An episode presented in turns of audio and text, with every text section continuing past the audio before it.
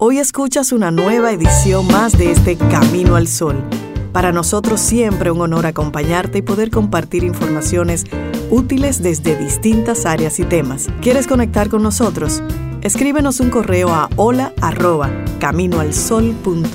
Esto es Camino al Sol. Iniciamos. Rey, Cintia, Sobeida, todo está listo para Camino al Sol. Bienvenidos.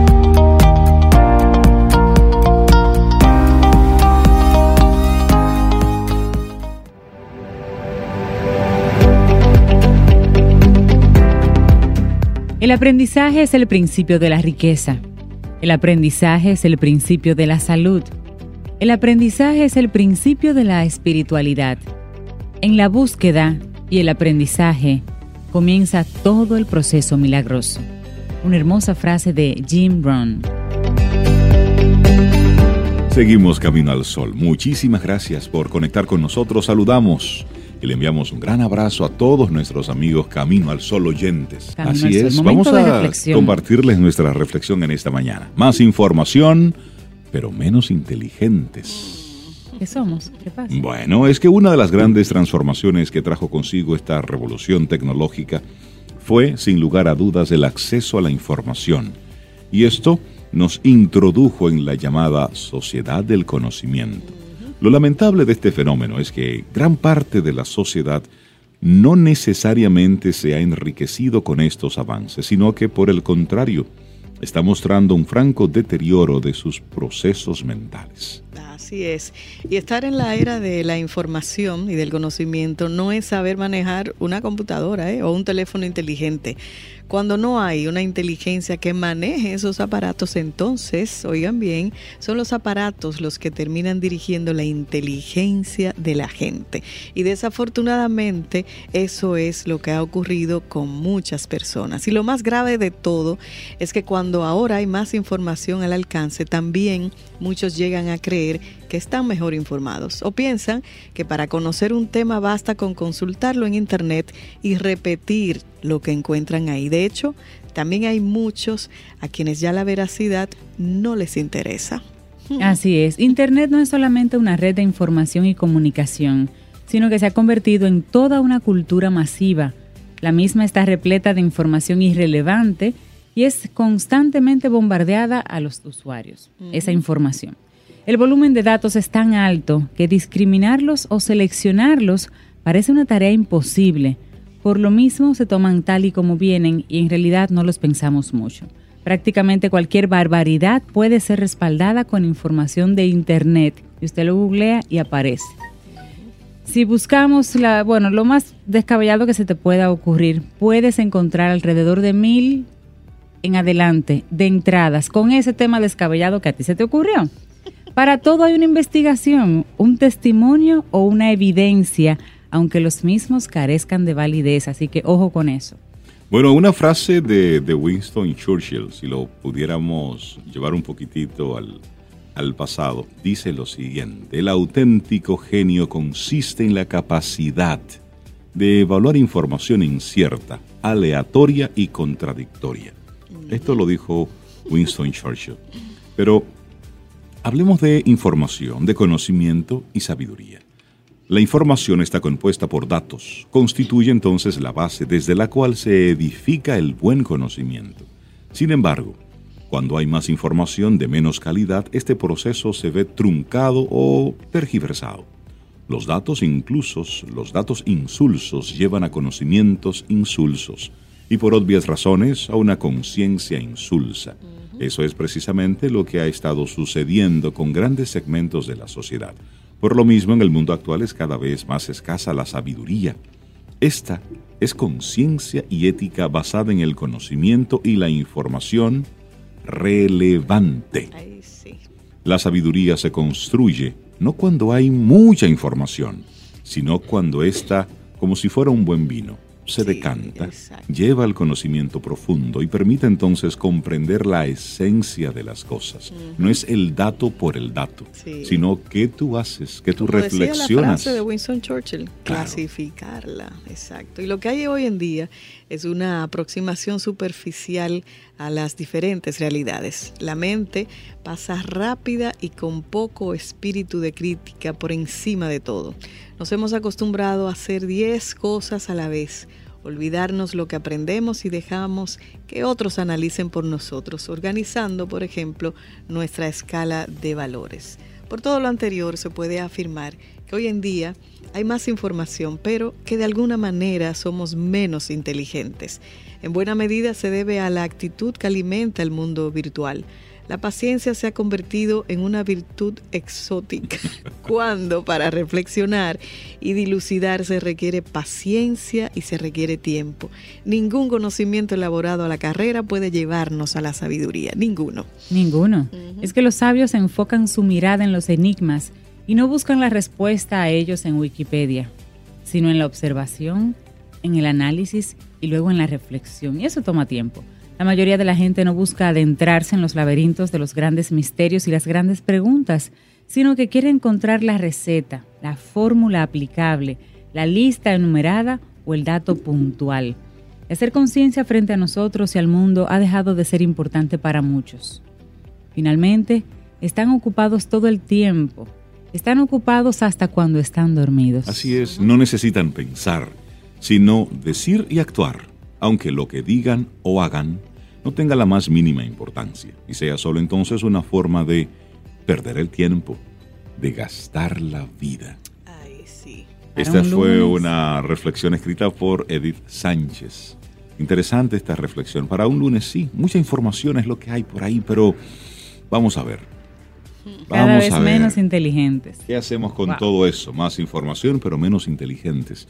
Esa es nuestra reflexión para esta mañana. Se habla de infoxicación, es decir, una cantidad impresionante de información y de contenido que no necesariamente te aporta mucho. Por lo tanto, es. ir limpiando el panorama, ir limpiando. Ahora, lea, lea y mucho. Y en la medida en que vas leyendo, vas identificando esa forma de ir limpiando de ir curando ese contenido. crítica y como decía en la, en la lo que acabamos de compartir, no tome toda la información que le den como si fuera valedera. Así es. Haga usted mismo su propia investigación, su propio análisis, cuestione. 849-785-1110. Ese es nuestro número de WhatsApp. Escríbenos. Camino al Sol.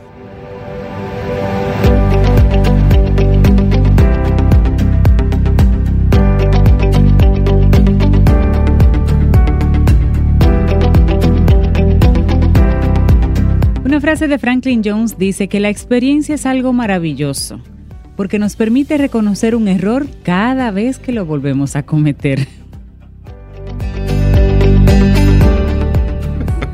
Yo, espero que sea así. Claro. Yo espero. bueno, seguimos con nuestro programa Camino al Sol. Gracias por estar ahí. Te recuerdo nuestra web caminoalsol.do. César Cordero de Del Carnegie Dominicana. Buenos días. Bienvenido a Camino al Sol, ¿cómo estás? Muy buenos días, comenzando ya con la mística, ¿verdad? Primera semana del mes, aquí estamos. Correcto. Primer lunes. Oye, Correcto, tú tienes un, buen timing para eso. Así es, entonces. Yo creo que él lo calcula eso. Yo creo hay, que hablar, con Laurita, que era que ah, ya, lleva, todo ese control. no, es que es simple, puede darse porque estamos hablando de una quincena sí, otra no, entonces a veces los feriados se mueve, pero coincide. siempre coincide en que tú eres el primer colaborador que estrena un, mes, o una temporada. O una semana.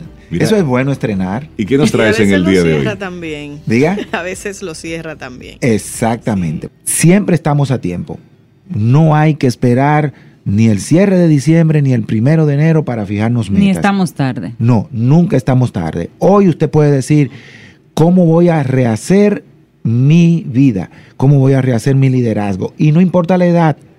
¿Por qué? Porque en Del bueno aclararlo eso. Sí, porque en Del Carnegie tenemos esa orientación desde los 12 años con nuestro programa de liderazgo para jóvenes.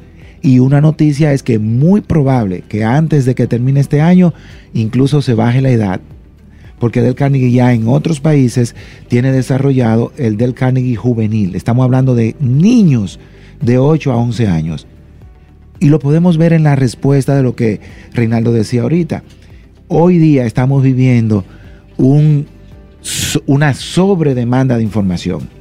Y nuestros pequeñitos, y lo podemos ver en cualquier centro comercial o sitio público, desde temprana edad están expuestos a un nivel de información y de tecnología como nunca antes. O sea, podemos ver niños de 6 años ya con una tablet interactuando. Y ellos de repente no saben leer, más tienen acceso y saben cómo llegar a un canal de información. Así es. Hay un video de una bebecita de meses, de meses, sentada con una tableta y ella está ya pasándole el dedito. Sí. Y entonces hay otra que es con una revista, una revista impresa, y está haciendo lo mismo. Sí. con la revista. Porque hay un comportamiento aprendido. Entonces, como siempre hemos dicho aquí, la tecnología no es mala. ¿Cuál es el detalle? El uso, el direccionamiento que se le dé y cómo nosotros los padres podemos tener ese control en función de las edades. Entonces, no importa si es ese jovencito de 15, 16 años, hay cualidades en él que debemos potencializar como líder. Si es ese joven adulto o ya como nosotros que somos adultos, ¿cómo podemos potencializarlo? Entonces, hoy vamos a trabajar el ABCD. Son cuatro elementos clave. A ver. El primero es propósito. Luego, objetivos. Por debajo de los propósitos y los objetivos, ¿qué vendrían? Las metas. Y luego de trabajar esos tres elementos, cómo trabajar entonces los logros. ¿Un plan de acción? Que nos van a dar. Y es ese éxito que se vende. Lo que pasa es que hoy nos venden, primero que el éxito. El éxito. Ajá, así es. Pero, ¿qué hay detrás de ese éxito? ¿Para qué yo quiero éxito? Todos están relacionados con nuestro liderazgo. Y el saber trabajar en estos cuatro elementos es lo que nos va a permitir llegar hasta donde nosotros querramos. No solamente en enero, sino en cualquier etapa de tu vida, en cualquier momento del año y en cualquier edad en la que esté. Por ejemplo, hoy se habla mucho de los jóvenes y cuál es el propósito con el que estamos trabajando a nuestros jóvenes. Nosotros, por ejemplo, en nuestro programa de liderazgo para jóvenes, en una de las dinámicas y ejercicios, ponemos a los jóvenes a verse a sí mismos con relación a jóvenes que han impactado la humanidad. Y quitar ese cliché de que los jóvenes de hoy son vagos, que solamente es sentado en un mueble, que solamente es el concepto de tecnología. Sí, sí hay una orientación a caer en esa trampa. El llamado está en cómo nosotros podemos activar en los jóvenes la curiosidad por ver cosas diferentes. Y eso siempre ha ocurrido. Es decir, siempre en todo lo largo de la historia hemos tenido personas enfocadas y personas que no están enfocadas. Hemos tenido jóvenes que están en eso, hemos tenido jóvenes que no están en eso. Ya lo decíamos hace unos días, Sócrates. En un momento llegó a decir, esta juventud está perdida. Oye. Sócrates. Entonces. Entonces, lo que estamos viviendo ahora igual. Es decir, hay jóvenes que están muy enfocados, muy en esto, y hay otros que no, que están distraídos, que lamentablemente están perdidos en la misma confusión del mismo sistema, y es ahí donde entra ese trabajo que los adultos a conciencia debemos trabajar. Pero también hay muchísimos adultos que están Óyeme, consumiendo aire. Reinaldo, lo que pasa es que tú le has puesto la cerecita, la tapa al pomo. El detalle es que nosotros los adultos nos estamos perdiendo. Y con ello, ¿qué arrastramos? A los niños. A los jóvenes. Por supuesto. O sea, de verdad, me da pena y lo tengo que decir públicamente cuando en un fin de semana, compartiendo con mi familia, mis hijos, mi esposa, en cualquier sitio público vemos familias enteras desconectadas entre sí para estar conectadas a medios de tecnología. Entiéndase, todos con un teléfono cabeza abajo. O sea, yo decidí, yo con mi familia, y es una regla, cuando estamos compartiendo celulares, ni siquiera sobre la mesa. Cuando estamos almorzando, cenando en un restaurante, compartiendo como familia, ni siquiera sobre la mesa los celulares. ¿Por qué? Porque querramos o no, nos desconectan de ese momento real para conectarnos a través de redes sociales de cosas que no están pasando en este presente. Entonces, el llamado es a conjugar estas cosas sin importar la edad. Entonces, vámonos con la primera. Propósito es fijar para nosotros, para nuestros hijos, un propósito mayor que nosotros mismos. O sea, que todo lo que querramos lograr en este año tenga un propósito detrás. ¿Qué es un propósito? Algo que nos trasciende, algo que nos reta a dar más que un simple resultado. Por ejemplo, el graduarse en sí en una universidad no debe de ser un propósito. Porque tan pronto usted se inscribió en la universidad, su fin es terminarla. Ahora, el propósito con terminar tu carrera tiene que ser qué va a aportar a la sociedad a través de tu carrera, qué vas a hacer en el camino, qué ese aprendizaje que tú decías hace un rato, Rey, de la información que tenemos hoy, ¿cómo la voy a utilizar? Entonces, tu propósito te trasciende a ti mismo. Y cuando tú decides lograr un resultado, ¿cómo ese resultado va a impactar tu alrededor? Entonces, ahí se convierte en propósito. Mientras sea un beneficio personal, ya pasa a ser un objetivo o una meta. El propósito siempre trasciende más allá de nosotros, es un bien mayor. Y en lo que van a recibir nuestro camino solo oyente está más explícito todo el alcance de esa palabra de propósito. Excelente. La segunda es, ¿para qué queremos ese propósito? Y ahí entra una palabra que debemos de llevar el año entero. Cada vez que vayamos a fijarnos algo, hágase la pregunta sin más detalle de para. ¿Para qué? ¿Para qué? ¿Para qué quiero eso? Esas son de las preguntas que te frenan. Punto. Esta locura, esta rapidez que llevo, esta velocidad. ¿Para qué? Esta, esta, esta vida sin razón. ¿Para loca. qué? ¿Para qué? ¿Para qué tener a mis hijos en tantas actividades, Actividades. extracurriculares? Si usted tiene un para qué, entonces, ¿qué va a suceder? Que usted le va a encontrar una razón de fondo y lo va a conectar al propósito. Si no le encuentra para qué, ah, bueno, es para que consuma tiempo, quítelo, Para tenerlo fuera de la casa. quítelo. Para yo descansar y tener tiempo, revísese. Entonces, ese es el punto. El siguiente son las metas. Entonces, después de ese propósito y ese para qué, vienen las metas que deben de tener necesariamente conectados objetivos. Si una meta no tiene conectada así objetivos mayores, se queda en simples cosas que vamos a lograr en, En un sueños. tiempo dado. O en mejor. sueños. Entonces, ¿cómo podemos sentir estos elementos involucrados? ¿Cómo podemos conectar propósitos, objetivos, metas con ese para qué? Con ese sentido de logro. Sencillo. Vamos a ver qué dicen las estadísticas. Las estadísticas hoy día dicen en el 2020 a través de ese resultado que decíamos que vamos a estar compartiendo acá del, del estudio que hizo del Carnegie el año pasado, que necesitamos desarrollar agilidad. Agilidad. Sí. Por eso son así de, de ejercicio.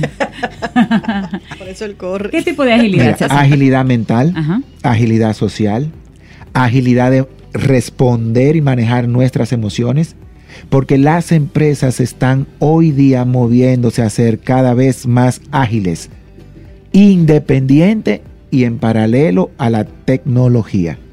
Me explico, yo puedo poner en mi empresa ahora mismo la última aplicación, software, traer los últimos equipos.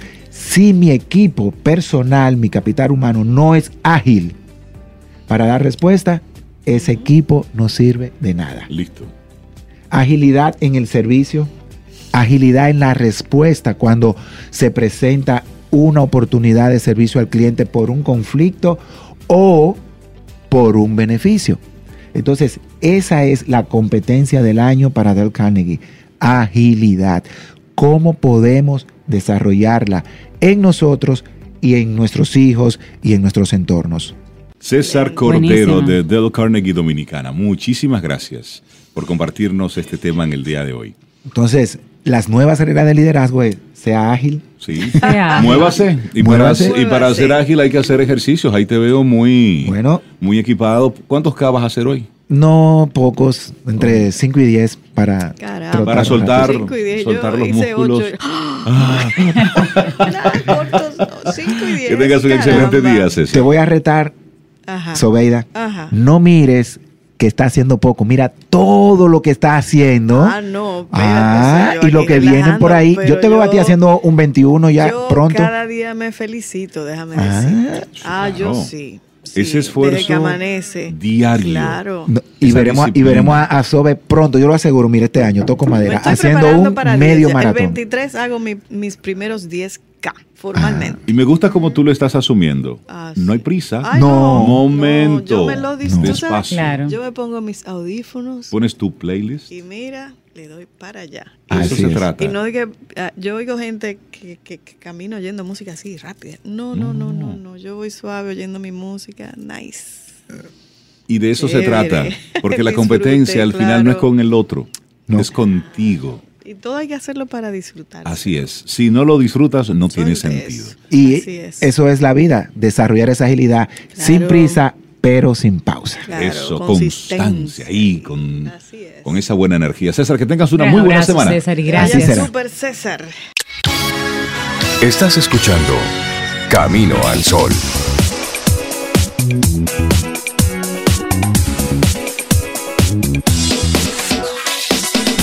Seguimos recibiendo gente chévere. Yani Santaella, psicóloga, una mujer que le encanta remover esas cosas Emociones. que están allá guardadas en lo profundo del arma. Ella como que la ablanda, es como un detergente, ella lo ablanda y después lo bota. Exactamente. es eso, tú lo saques de tu vida. Hola, Yanis. ¿Cómo estás? Buen día. Bien, buenos días. Tú sabes que no me encantó. Tú sabes que me encantó. Tú sabes que hace unos años yo fui en un proceso de crecimiento. Bueno, yo constantemente porque para apoyar a crecer nosotros somos los primeros que los psicólogos, los coaches, los que apoyan, los guías, le necesitamos dar Tener herramientas. tener para- herramientas claro, para y sobre todo estar sanos nosotros, no solo por las cargas emocionales, sino por nuestras propias cargas, porque a, gen- a veces la persona entiende que es por nuestras propias, que es porque la gente te carga, no, usted también tiene sus situaciones. Claro, su Punto y aparte, entonces, dado eso, yo una vez entendí, yo quería hacer una vez como in- inspiracional, como que inspirar a las personas, como que qué chulo eso. Ajá. Y entendí que no. Y una de las palabras que me salió era que yo era un choque de trenes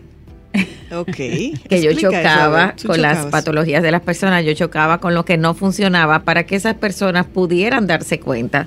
Entonces, por eso a veces los procesos conmigo no son tan fáciles, pero son efectivos. Ah, por eso que tú te dices piña. por eso que tú dices piña, que tú Exactamente, pero es por ahí, o sea, Ah, ya, porque es un tema de tú poder decir, tú no eres eso, pero tú haces esto inadecuadamente, o tú haces esto que te trae esas consecuencias, y de eso se trata nuestro tema de hoy, los cinco precios de no tener un proyecto de vida.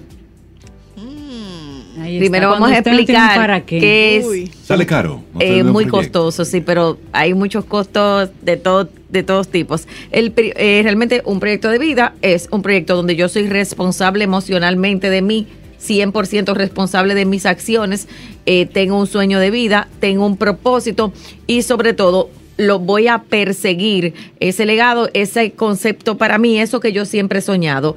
Generalmente un proyecto de vida está muy conectado con las pérdidas, viene de los traumas de niñez, donde tú tienes herramientas y de un sueño perdido, un sueño que tú encuentres, tú dices, mira, yo voy a apostar a eso. Si tú no tienes un proyecto de vida en este momento, lo tienes dentro de ti, pero no lo has podido considerar. Hay personas que tienen millones de, de ideas, tengo ahora una población muy alta de las personas inmigrantes, pero lo más importante de esto, el número uno, es que el que no tiene un proyecto de vida está en una dependencia emocional. No está creciendo. Si estás en una dependencia emocional y parte del costo, cuando tú estás en una dependencia emocional, lo primero que tú pierdes es tu éxito. Por eso, las personas que están en un proceso de divorcio, las personas que están en una relación que no funcionan, las personas que están dependiendo de papá, de mamá, lo primero es que echan a labor del éxito. Entonces, ese es el primero. Lo segundo, cuando tú no tienes un proyecto de vida, tú definitivamente estás enfocado hacia afuera. No tienes las herramientas necesarias y eso te vuelve a ti vulnerable, reactivo. Y al volverte vulnerable, ¿por qué? Porque cualquier cosa que pasa exteriormente, vienen las elecciones, tú estás en crisis. Viene tal cosa, tú estás en crisis porque tú no tienes un proyecto. Claro, y además en Claro. todo estás buscando una excusa para no hacer. En todos los sitios. Viene una situación con tu familia, tú estás en crisis. Viene algo, entonces esas personas andan en eso. Número tres, que su tiempo está desperdiciado. Es decir, están consumiendo oxígeno. Oxígeno, o sea, no, y están o en ocio o en sacrificio. Exacto. En ocio es que tú encuentres el problema, entonces, si usted tiene un problema, déjame irse a resolver porque ahí yo me siento importante. Mi significado se llaman los problemas, porque mi mindset o mi estructura mental no está disponible para yo poder enfocarme. Mi mindset significa, es que yo tengo muchas deudas, Yanis, pues fájese producir dinero. Pero Yanis, que yo no, o sea, y viene de las excusas, viene de esa justificación y hay algo muy importante, si no estoy en sacrificio. Las personas sobre sacrificadas, que es nuestro otro punto, se enferman cuando tú no tienes un proyecto y tú no estás y tú estás en sobre sacrificio, en sobre trabajo o definitivamente te entraste en el ocio, el ocio es un camino a la depresión.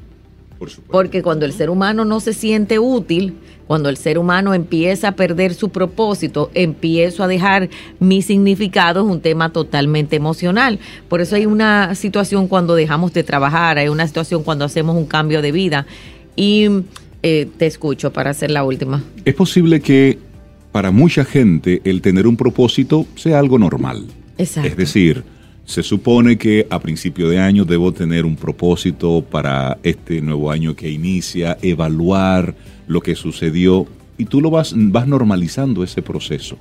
Pero también es posible que para otras personas el tener un propósito, un proyecto de vida, no sea algo que lo hayan visto en sí, porque en su casa nunca hubo un proyecto de vida, porque simplemente las cosas iban sucediendo y nunca asumieron que la vida había que trabajarla, que, la vida había que vivirla, es decir... Normalmente nos enseña a vivir el del día a día. Exactamente, estamos sumidos en ese apagando ese fuego. Entonces, de repente, aunque pudiera ser algo, sí, lógico, pero es posible que para otros no lo sea.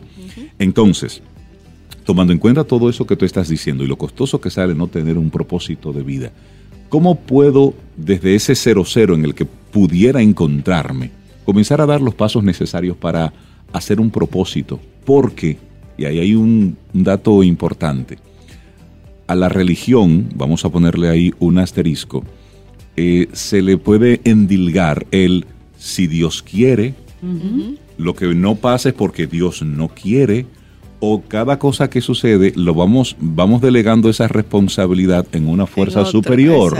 y en el yo no vine aquí para enriquecerme sino para servir. Y comenzamos a utilizar eso a lo mejor como una excusa pero a lo mejor esa es mi convicción por elementos culturales por elementos familiares. Sí, mira, eso se conecta con nuestra última. Y yo vengo de no tener propósito.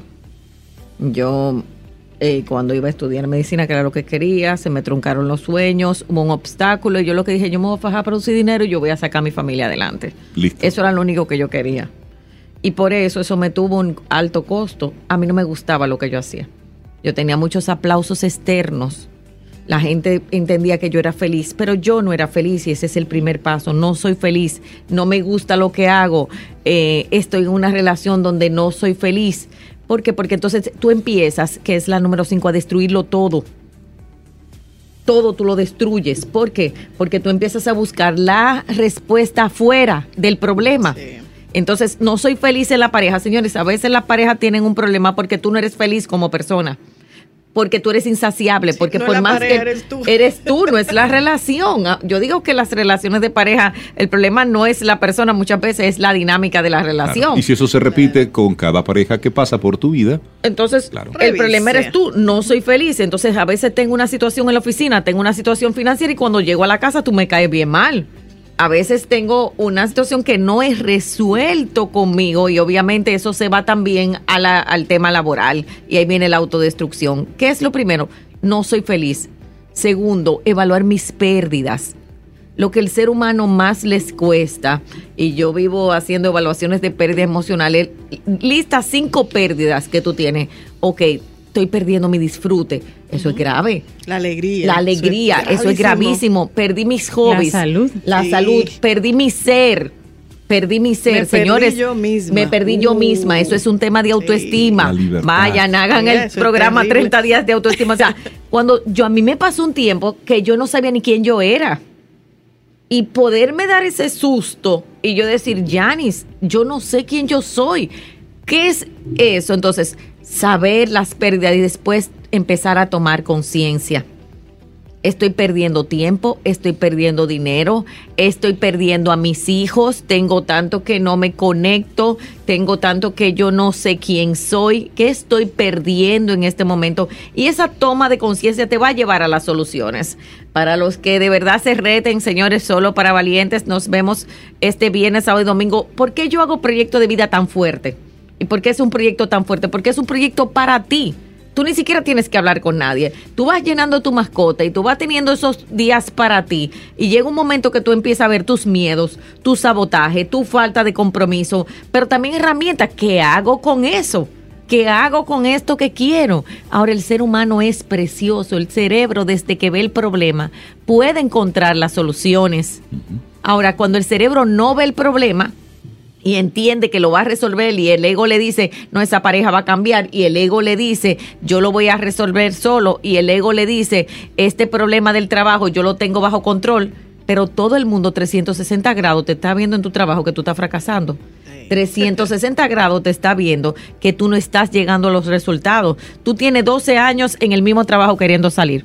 Yo tengo gente de 16 años que, que dijeron que ellos el primer año iban a salir. 25, se jubilan ahí. ¿Cuál es el precio de eso, señores? El precio es toda la amargura, todo el fracaso que tú has sostenido y obviamente te felicito porque sostener eso es difícil hasta para mantener una familia y sobre todo te quedas acostumbrado al maltrato y la pequeñez. La persona puede estar en su propósito, y vamos a ponerlo en comilla. Sin embargo, en ese camino no se siente bien. De repente comienza a dudar de que ese sea realmente su propósito. ¿Cómo identifico de manera práctica si estoy realmente conectado con este propósito? Si lo que estoy haciendo es coherente conmigo. Necesito detenerme. A veces necesito diferenciar entre cansancio y propósito. Si me detengo, y quiero seguir haciendo, estoy en propósito. Y ahí Dios es maravilloso. Dios te manda el milagro, te manda la respuesta. Pero si me detengo y sigo en cansancio, necesito revisar. Porque el propósito te da satisfacción. El propósito también, lo que estoy haciendo está apoyando a otros. El propósito es un por qué y para qué, que se conecta con tu ser, que se conecta con tus talentos, tus dones, al servicio de cuando ahí llega el egoísmo, cuando ahí llegan muchos puntos espirituales. Por eso el parar es importante y, en, volverme a conectar con mi objetivo. ¿Qué es lo que yo quiero? Y hay algo que se llama intención. Cuando yo empiezo a ver mi intención, ¿cuál es tu intención de? Mi intención es una emoción de significado, de que me aplaudan, de reconocimiento, o mi intención es dar. Y sobre todo la gran respuesta es, ¿dónde estoy yo? Porque si tú no estás presente, se trata del otro y ya es dependencia. Claro. Ya perdiste el propósito. Si se trata de que tú estás lleno de ti, de que tú, por eso el tema de la autoestima, cuando tú vives en propósito, es la base. Yo tengo que estar lleno de mí, yo tengo que cuidarme. A veces estoy tan descuidado porque el propósito es servir a otros y nos pasa a nosotros colaboramos tanto, nos pasa a los salvadores, que perdemos el propósito porque primero se trata de salvarnos nosotros. Y cuando tú haces ese pare, trabajas tu autoestima, entonces puedes continuar verdaderamente. Así que es un trabajo, vamos a decir, que vienes desde el yo, desde tu autoestima, tu proceso emocional, tu proceso de inteligencia emocional. Y hay personas que necesitan ayuda, porque quizás en la crisis que están no han podido salir solos. Y a veces es poder decir, tú sabes que estoy en crisis y decir, yo no sé qué hacer. Solo cuando tocas fondo puedes ver la realidad. Nunca es más oscura la noche que cuando Es quien puede verlo. Tú sabes que algo sucede, hay algo que sientes un vacío, hay algo que, que, te pasa, pero no sabes qué. Y son las personas a tu alrededor. Y también tener ese, esa confianza de, por lo menos una persona de confianza a la que tú le digas, mira, me siento esto, me pasa esto, ¿Cómo lo ves tú desde fuera? Tener la apertura y la humildad. Yo tengo un montón de personas, voy a traer el tema con toda la altura, que ven una infidelidad, se quedan ahí y se quedan en no lo puedo creer. Mm. O ven su relación morir y se quedan en no lo puedo creer. Ya eso es del área de autoestima y de dependencias. Entonces, no puedo creer que fallé, no puedo creer que, no puedo creer que. Y cuando me quedo en la negación, la negación es atemporal pasan 10, no puedo creer que tal persona falleció, entonces necesito ese encuentro conmigo, necesito ese proceso de herramientas y sobre todo reconocer y conectarme con otra parte mía que no es la parte de el niño o la niña pequeña, sino la parte del adulto que soy.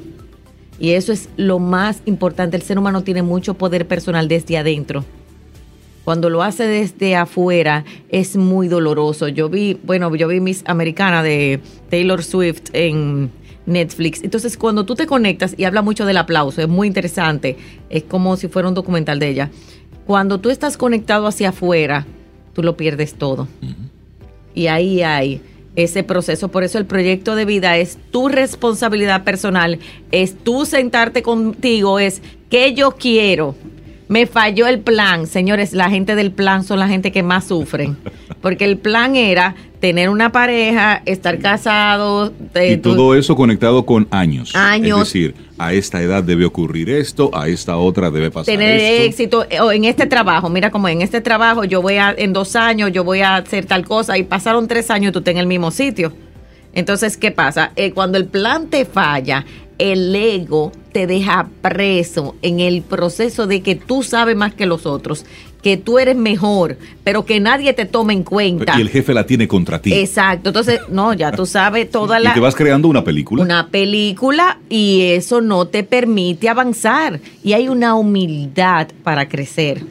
En ese tocar fondo, en esa frustración que tú decías ahorita, cuando los seres humanos aprendemos a manejar la frustración, maduramos y hay que sostener la frustración es parte del crecimiento y es parte de lo que necesitamos. Y sobre todo que con este mensaje les quiero dejar sanar. Hay que sanar nuestra historia. Hay que visitar nuestra niñez, hay que sanar nuestra historia familiar, hay que sanar esa historia que se te repite constantemente. Escogiste una pareja como tu padre, okay, o como tu papá o tu mamá hay algo que sanar. Estás en un trabajo que no avanzas, hay algo que sanar. Entonces, sanando es que nosotros podemos luego crecer y ese proceso nos hace evolucionar en la vida. Así que proyecto de vida, por eso es algo que yo te recomiendo. ¿Cuál es tu proyecto de vida? ¿Cuál es tu plan de vida? Y hasta la pregunta, lo que estás haciendo ahora realmente me acerca, me aleja, estoy llevando a cabo mi plan de vida, por eso... Y a tus hijos también, o sea, yo pienso que muchas veces no nos tomamos el tiempo.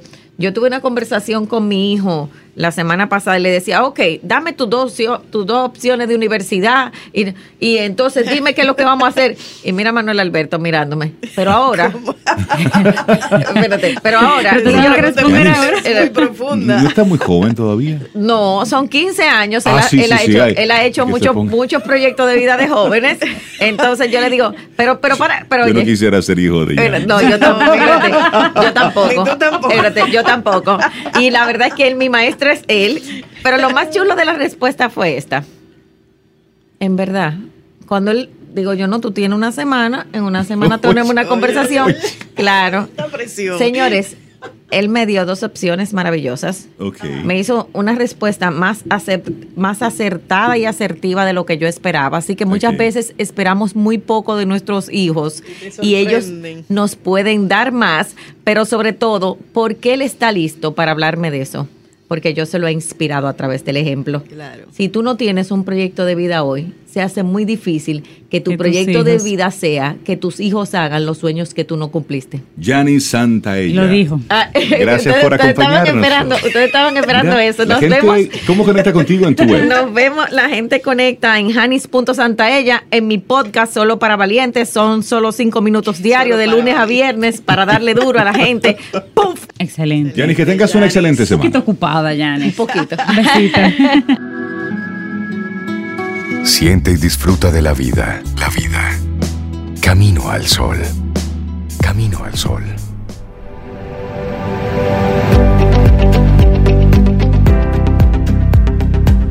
La naturaleza está repleta de razonamientos que no tuvo nunca la experiencia. Y esa es una frase de Leonardo da Vinci.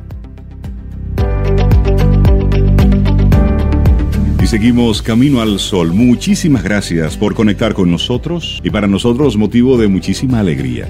Nuestra próxima invitada, una mujer que es, es de lujo. La admiramos mucho de forma artística, la conocemos a través de, de las redes, de varios videos publicados en YouTube. Desde hace algunos años hemos ido siguiendo su carrera Y colocando y canciones. colocando Camino al canciones poco a poco. Y bueno, en el pasado fin de semana tuvimos la oportunidad de, de escucharla en vivo, Así es. de disfrutar de su música y de su arte. Ivette Cepeda desde Cuba nos acompaña. Buenos días, bienvenida a Camino al Sol. Qué, mañanita, qué mañanita. Ay, Ivette, hicimos madrugar. Qué gran honor tenerte aquí en cabina. Ivette. Bueno, el honor es todo nuestro y digo nuestro porque también represento al grupo de músicos que me ha acompañado durante todo este tiempo. Ay, chicos, y a Cuba entera, mira que nosotros amamos esta tierra y no tenemos la menor idea de qué tamaño tiene la gozadera aquí. Esto es una maravilla. Ivette, tu primera vez en República Dominicana. ¿Cuál ha Bien. sido tu experiencia hasta ahora? Ajá, bueno, estoy impactada. Estoy impactada porque de verdad que yo no, no, no tenía idea de qué es este gran país. Y toda su gente y toda la obra de, de tantos años del dominicano de verdad echando para adelante. Yo estoy impactada realmente. Nunca me pude imaginar que hay una gran nación. No es una islita, no es un, un paisito, no, esto es una gran nación. Esto es un gran país. Esto es un lugar muy bendecido. Y bueno, nada, me llevo la idea de que la gente se puede, claro que se puede. Claro que se puede, no necesita tanta gente de por aquí. Se puede, caballero. Y para ti que vienes por primera vez, que viniste por primera vez y el sábado tuviste ese encuentro así con público cercano, ¿qué, es, qué significó para ti cantar y ver que te acompañábamos en Sí. las canciones, que las conocíamos, que te pedíamos? Bueno, a ver, eh, eh, bueno, tuve que usar la frase de una señora que conocimos en el aeropuerto. Decía, yo no me voy a regar. Porque si me ponía a ponerle de verdad la mente a, a- a- a todo lo maravilloso de ese encuentro, iba a llorar, iba a, a contarle cosas que andaban por mi corazón, pero decía, corazón, estate tranquilo, tranquilo. quieta, quieta. Ya, Quiétate ahí que yo tengo que cantar. Y de verdad fue, no fue solamente pura emoción, sino algo como dijeron ahorita en el programa cuando lo estaba escuchando, pues como que un milagro. Y por eso comencé con esa canción. Porque yo no sé ni cómo llegué aquí. El hecho que estoy y el hecho que me sorprendieron. Ustedes me han sorprendido por todos los flancos. Ya estoy diciendo que es casi abusivo. Eh, me sorprendieron inmensamente todas las personas y el mal de amor es ese lugar Sí, sí, sí. que tiene una vibra verdaderamente Sí. linda. Sí, sí. Linda. Para que nos comportemos como niños o como adultos según querramos, en cualquiera de las formas, vamos a estar bien. Ivette, Eso me- tú, Y así se pasó. tú y la música. El sábado tuvimos el privilegio de escucharte interpretar canciones de, de autores muchos conocidos por nosotros. ¿Cómo, ¿Cómo llegas tú a la música? ¿Cómo llegas tú a la interpretación? De fly. De fly, aunque yo no- esa expresión de fly. Bueno, yo era, yo siempre había sido una niña inquietada por la música, me gustaba mucho. En mi casa se tocaba y se escuchaba muy bonita música, eh, música, música tradicional cubana y tangos y tal. Y mi abuelita tocaba unos lindísimos boleros en el piano, todas esas cosas. Eh, desde pequeñita me incorporé con coros y muchos festivales de aficionados y qué sé yo, pero me decidí por el magisterio. Un Te hiciste maestra. Eres maestra. me hice maestra porque maestra fue mi abuela, maestra fue mi tía, maestra fue mi madre. Eso estaba en la sangre de la familia. Eso, y eso que, de que me gusta enseñar y hablar y hablar, solo no tiene cura. y entonces, eh, abandoné el sueño que quizás en algún momento en mi vida pude, pude albergar por el magisterio. Y así estuve trabajando en, eh, formando niños jóvenes eh, 17 años, nada más y nada menos. Maestra 17 Sí. años. Es decir, tuviste una carrera como docente. Sí, Sí. gracias a Dios tuve una carrera como docente. Mm, Tengo que decir que es lo más bonito que he hecho en mi vida. ¿eh? ¿Y qué enseñabas. Bueno, yo fui maestra primaria seis años y después me especialicé en metodología de la enseñanza de la matemática. ¿eh? Ay, matemática. Ah. Porque, claro, yo tenía el, yo te- tenía el sueño de, de romper el mito de que la matemática es incomprensible Claro. y que es como una cosa de la cual vas a pasar un momento de tu vida. Qué suerte que te libraste. y, Claro. y, y quería que la matemática, como a mí tampoco me había gustado nunca la matemática, se convirtiera en, en una pasión, en algo hermoso, en algo que llevar. Ven, ya te estoy convenciendo. De aquí vamos a buscar todos los libros de matemáticas. Entonces, bueno, me, me- me apasioné por la metodología y la enseñanza de la matemática y estuve defendiendo eso mucho tiempo hasta que me agoté, pero de una manera tremenda. Fue en medio del periodo especial este en Cuba, en que de verdad la situación para cualquier profesional, incluso los estudiantes, los niños, para todo el mundo fue durísimo. Y llegué a un momento que tuve que descansar. Me tuve que desligar y, y irme a mi casa a descansar por un tiempo. Porque, eh, a ver, eh, me pasaba, me pasé 17 años desde las 5 de la mañana hasta las 11 de la noche trabajando, trabajando, trabajando sin parar, sin parar, sin parar. Pero caballero hay que poner control. Se me fue la mano. Se me fue la mano y entonces eh, corté un tiempo. Y en ese tiempo me ocurrió algo maravilloso y es que un amigo me pide, que sabía, ¿no? Porque yo siempre seguía las descarguitas, qué sé yo, que lo acompañe a una audición porque él tenía una plaza en un hotel. Imagínate, en medio del periodo especial decirme eso. Wow. Aquello estaba catastrófico y entonces, bueno, nada, me presento a esa audición y cuando yo misma me escucho, otra vez, pero esta también soy yo. La respuesta la tuvo la que hace la audición, le dice, bueno, yo te presento a la cantante la semana que viene, porque ella nada más vino a cubrirse. No, la plaza no es tuya, la plaza es de ella. Wow. Si tú quieres, acompáñala. Si tú quieres. Entonces se cambiaron Se cambiaron los los papeles. Y hasta hoy, heme aquí que la música me atrapó, porque también se pueden decir muchas cosas al mundo a Claro, través de la Por música. supuesto. Claro. Y nada, estoy aquí de enamorándome de ella, a ver hasta dónde nos podemos llevar bien. ¿Y qué, qué elementos tomas de una canción para, de- para ponerla en tus labios, para ponerla en tu corazón? ¿Por qué elegir Para una u otra tomarla. canción de un autor? Bueno, hay varios factores. Te voy a ser lo más honesta posible. Eh, porque antes, durante mucho tiempo, yo, me- yo quería cantar lo que la gente quería oír. Mm. Y trabajé muchos años eh, por las mesas, como decimos, ¿no? En Cuba se dice hacer sopa. Hay un restaurante, un lobby bar, un piano bar. ¿Y tú vas y estás- cantas? Y voy y can- vas y cantas. Eh, entonces, generalmente complaces peticiones. Sí. Pero esa etapa, un momento determinado pasó. Fue muy importante para mí, porque yo no tenía escuela ninguna. Es más, no me sabía ninguna canción. Me sabía tres canciones. Y la jefa aquella cuando me vio cantando siempre las tres canciones, me dijo, ven acá, mamita, ¿hasta cuándo es esto? Tú no te sabes canciones. Y como yo era maestra y no sabía mentir, dije, no. Y dice, pues tienes un mes, te tienes que aprender 100. Uh, 100 canciones. Y fue lo mejor que me pasó. ese Y ahí reto. empecé a cantar en todos los idiomas, en todos los que por aquí, por allá. no, no, entonces me empecé a divertir, como nunca había hecho con la música. Y entonces, eh, a razón de todas estas cosas, me fueron llegando otros retos, ¿no? Cantar en un grupo, ya no tra- trabajar con guitarristas, sino tra- tra- cantar con un grupo. Y tuve la suerte de tener Vaya, tremendo. Señor, una, una suerte. Yo tengo que decir suerte, suerte, suerte. Pues yo era la cantante de Cachao. Wow.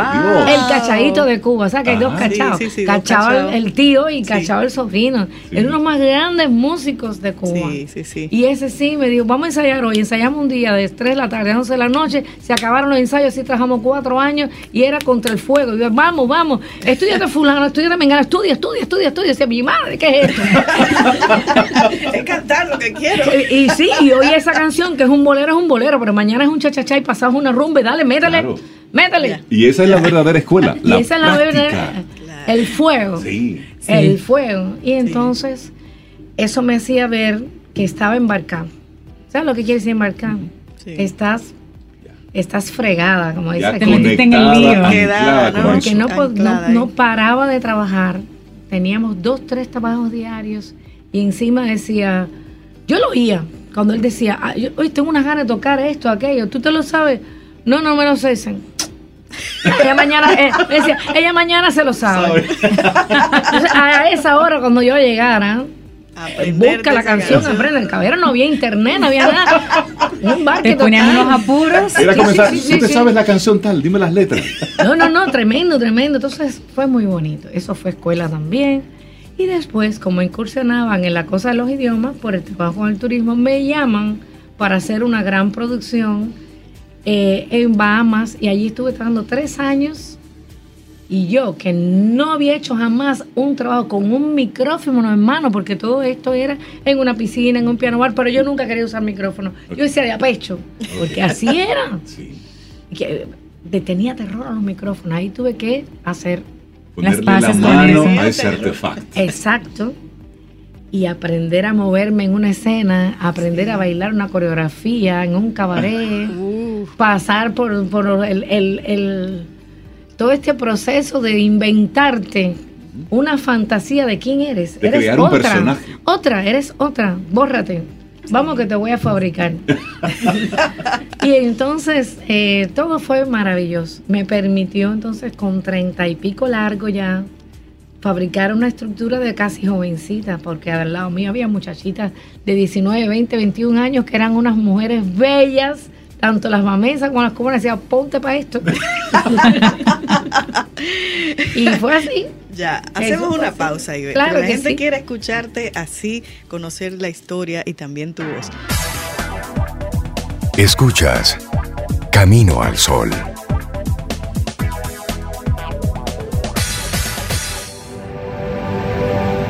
La mente una vez iluminada no puede oscurecerse nuevamente. Esa es una frase de Thomas Paine.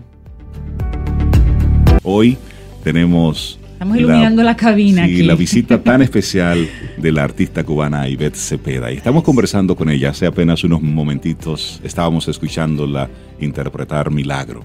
Ivette, teníamos una pregunta que estabas respondiendo ahí. Buenos ¿Cómo días otra vez? Santo Domingo. ¿Cómo eliges una canción para interpretarla? Te estaba contando que fue un proceso de mi vida, que yo empecé cantando por las mesas, complaciendo peticiones. Después me llamaron a hacer producciones de cabaret y ahí cantaba lo que ya había elegido el director artístico. Pero cuando ya no pude más competir con aquellos cuerpazos y aquellas muñecas que yo tenía a mi lado, pues entonces también empecé a sentir la necesidad de escoger mi propio repertorio. Y ahí viene la respuesta. Mm, Primero, la primera respuesta fue cuando me dijeron Sí. que me iban a dar la oportunidad. Yo no, no lo estaba buscando, llegó así. Tienes un concierto el día tal. Digo, Es ¿qué? decir, Tú como Ivette, sola. Sí, sí, porque un día también abandoné el mundo del cabaret y dije, ya, voy a parar. Sí. Me lancé al vacío, no sé qué voy a hacer. Yo no sé qué voy a hacer, pero voy a hacer algo. Me llamaron para un crucero, estuve trabajando en un crucero y empecé a, a encontrar la libertad de poder escoger una canción. ¿Sabe qué responsable es un artista cuando siente que tiene la libertad de poner a andar una idea, un sueño, una canción de mente en mente, de boca en boca? Eso me lo tomé un poquito en serio. Y, y la primera respuesta fue, ¿qué tú hubieras cantado si hubieras cantado con 18 años? Y escogí las canciones que ya estaban. Tuve la oportunidad de cantar dos o tres canciones nuevas que habían, me habían regalado. Pero después el proceso fue un poco más, eh, más eh, difícil. Esta canción como un milagro la escogí para mi repertorio porque un día estaba en un, en un show y pasa Chucho Valdés y me pide esa canción. Y sabe, yo no me la sabía. ¿Y qué hiciste? Aprendérmela. Aprendértela. Aprendérmela de inmediato. Pero entonces empecé a buscar canciones que fueran íconos olvidados. Y después empecé a escoger canciones de cosas que hemos olvidado para enfrentar la vida desde una manera menos dañina, desde una manera de que volvamos a crecer, de una manera que podamos volver a renacer, de una manera que volvamos a sanar en un sitio que se quedó oscuro y darle luz otra vez para que no vuelva a permanecer en la penumbra. Y así eh, me pongo muy seria, tan seria, que para el próximo disco, que ya se está terminando, que se llama La Rosa de Jericó, pues tuve que empezar a hacer vigilias y pedir la ayuda del Señor y decirle, Señor, yo tengo una, un- estoy en una posición tremenda porque estoy llevando ante la humanidad una verdad. Pero solo tú sabes. Tú tienes el GPS universal. ¿Qué es lo que me toca ahora? Y así empecé a buscar, así, así. Yo me despertaba de pronto y él me daba un título, sale a buscar la canción que ella y creo que, en serio, hablando en serio, eh, no, yo no quiero una canción que sea para que se pegue en la radio tres días. Yo quiero una canción que permanezca en el alma por generaciones, que sea una buena medicina para sonreír o para analizar con cordura algo que hemos vivido, eh, para dejar una huella positiva y, y de alguna manera se quedará, porque esas cosas buenas se quedan. Y una de esas canciones, Ibe, ¿cuál sería? Pudiera, aunque sea tararearla un poquito. Sé que de estas de canciones ti, como sí, de las sí. del disco nuevo, No sé, la que tú entiendas que una que canción trae esa nueva. luz. Bueno, No mira, cualquiera. hay una canción que se llama Regalo. Esa me gusta. La música es un regalo. Ok. Dice así. Quiero una canción para que la cante el viento. Quiero una canción para que la cante siempre. Quiero una canción para que la prendas en tu oído y aún la escuches cuando estés dormido. Quiero una canción para cuando estés muy triste. Quiero una canción para cuando estés alegre. Quiero una canción para que camine junto a ti, para que te arrulle cuando yo no esté. Estoy pretenciosa, ¿no? Esas son las canciones. Esa Esas canción son la las cantaste el sábado. Claro. La escuchamos Esa es una el sábado. canción de los años 70. Pero yo creo que es una canción eterna. Sí. Claro. Es una canción claro. que tiene eternidad. Y por eso ese próximo disco se va a llamar tan, tara, tan, tan, tan, tan, La Rosa de Jericó. Pero tú lo vas a mandar no con los otros discos que ¿Eh? tienes. Lo vas a mandar para acá, para nosotros. No, poder yo estoy tenerla. segura de que, eh, les vuelvo a decir, estoy agradecidísima a Dios por dejarme descubrir con mis ojos una nación como esta. Gente como, como, caballero, ustedes son algo muy especial. Qué linda. Gracias. No, muy, muy, muy, muy Amén. especial. Y tú mencionabas, el, el- precisamente el sábado mencionabas a Sonia Silvestre. Uf. ¿Qué significó Sonia en tu vida? Del abuso. Quiero llorar. bueno, Sonia. Sonia es un punto y aparte en la canción del mundo entero, una mujer sin igual. Eso lo supe después, pero al principio cuando yo era una niña, solo era una voz increíble. Bella. ¿Qué hacía soñar? Hasta un niño de nueve años con qué cosa era el amor.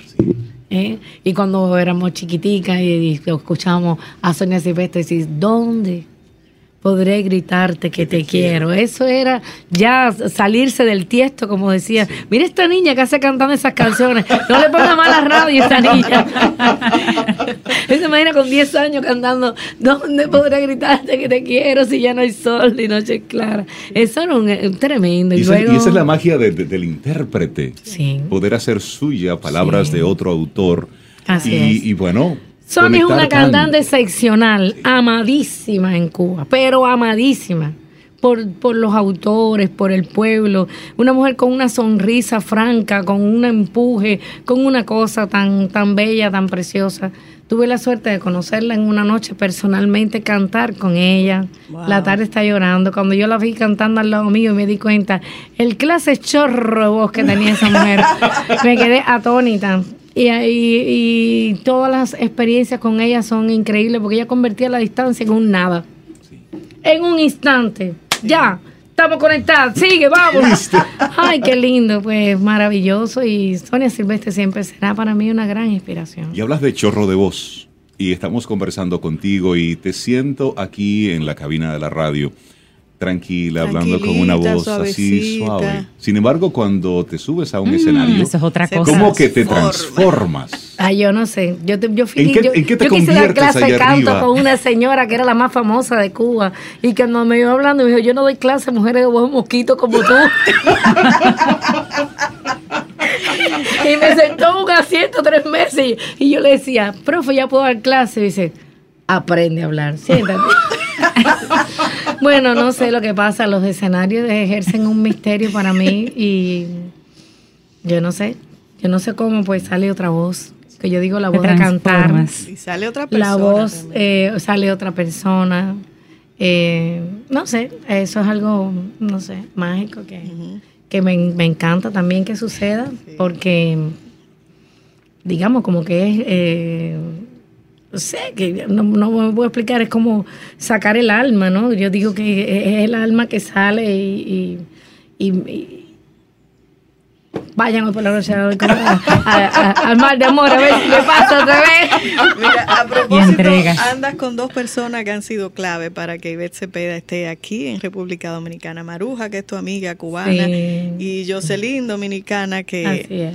¿Cuáles son los planes? ¿Volver? ¿Cuándo? ¿Cómo? ¿Qué vamos a hacer? ¿Qué voy a hacer? Bueno, voy a cantar hoy en Mal de Amor. Ok. Y, y quiero dejar el corazón listo para cualquier cosa que suceda. Ok.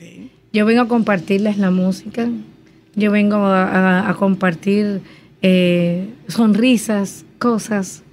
Y estoy lista para cuando suceda alguno, alguna cosa y alguien quiera escucharme cantar, pues yo, yo quisiera volver. De hecho, me voy enamorada no solamente de, de mis planes como artista, me voy enamorada de este pueblo. Lo digo muchas veces, porque es la esencia. Me voy enamorada de aquí. La gente tiene una razón de, de existir y una palabra que es verdaderamente vital, fluye. Se la aprendió. Hay otras personas que viven a un paso en que no pueden fluir, solamente Sí. cumplir tareas. Exacto. Sí, sí. Y pero cuando tú fluyes, te das. Te das oportunidad. oportunidades. Te das. Sí, Y hablando de Eso me amor, gusta mucho. hablando de amor, te acompaña tu esposo. Sí, Y en escenario está contigo a la guitarra. sí, Y también es el director de tu banda. sí. ¿Qué, qué significa para ti cantar mientras tu pareja, aquella persona con la que compartes el día a día, ese diarismo que a lo mejor pudiera agotar? Bueno, pues compartes también el trabajo con él. Tremenda chocadera.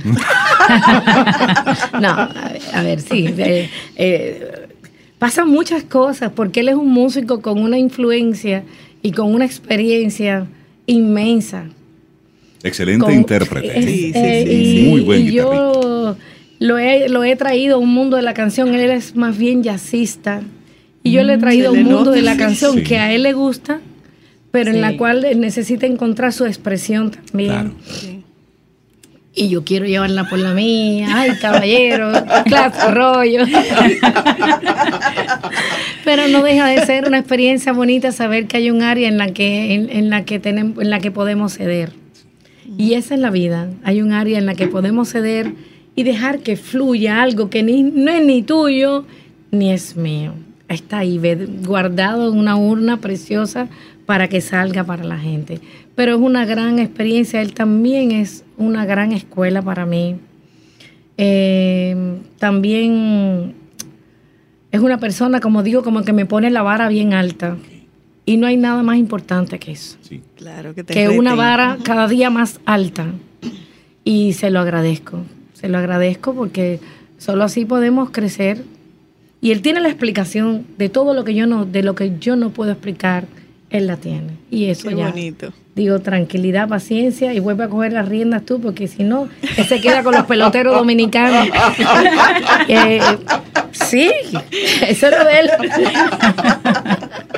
Y de ese Qué un, un privilegio, de verdad que sí, tenerte en nuestro Claro programa. que sí, un Para mí, un gusto. En todos estos días hemos estado anunciando que era posible tenerte. Muchas y gracias. que- qué lindo. Y muchísimas gracias. Gracias a A tus ustedes. anfitrionas dominicanas que lo hicieron posible. Gracias a ustedes, gracias a Jocelyn, gracias Sobeida por tanto cariño, gracias a todos, gracias a todos. Verdaderamente me voy con la idea de que hay que hacer las cosas todavía mejor.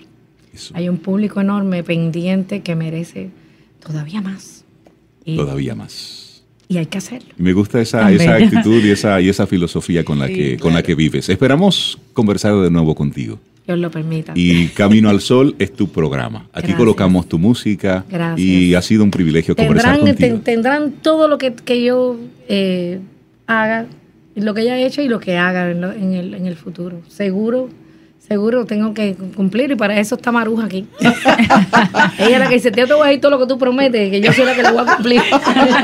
Y esta noche, bueno, pues ahí en Mal de Amores estará Ivette Otra Cepeda. oportunidad. Ay, y un claro que saludo a sí. Dios, Así es. Mari. Adiós, Sí. Mari la mala. Sí, sí. Ay, como ella puso el nombre de dominicana allá en Cuba, bien alto. Bueno. Bien, bien alto, ¿eh? Que no quepa la menor duda. Qué bueno. Yo quiero dar un saludo a Juan Luis Guerra por aquí, caballero. También, Que todo ese corazón, quiere, esto a es ese suyo. hombre lo amamos allí también. Qué bueno. A todos los artistas. Qué a todos los artistas dominicanos, pero él pone la vara bien alta también. Porque la música es ese Sí. lenguaje universal que conecta los pueblos y conecta las almas. A Dalgisa Pantaleón. Usted sabe lo que yo, que yo he podido conocer a Dalgisa. Ah, yo estoy feliz. Ivette Cepeda, un lujo Gran abrazo. Gracias. haberte tenido en nuestro programa Camino al Sol. Y siempre bienvenida. Esperamos que todo este contenido haya sido de tu disfrute y aporte en general. Recuerda nuestras vías para mantenernos en comunicación. Hola arroba caminoalsol.do. Hasta una próxima edición. Contigo hoy. Contigo siempre. Camino al sol. Camino al sol.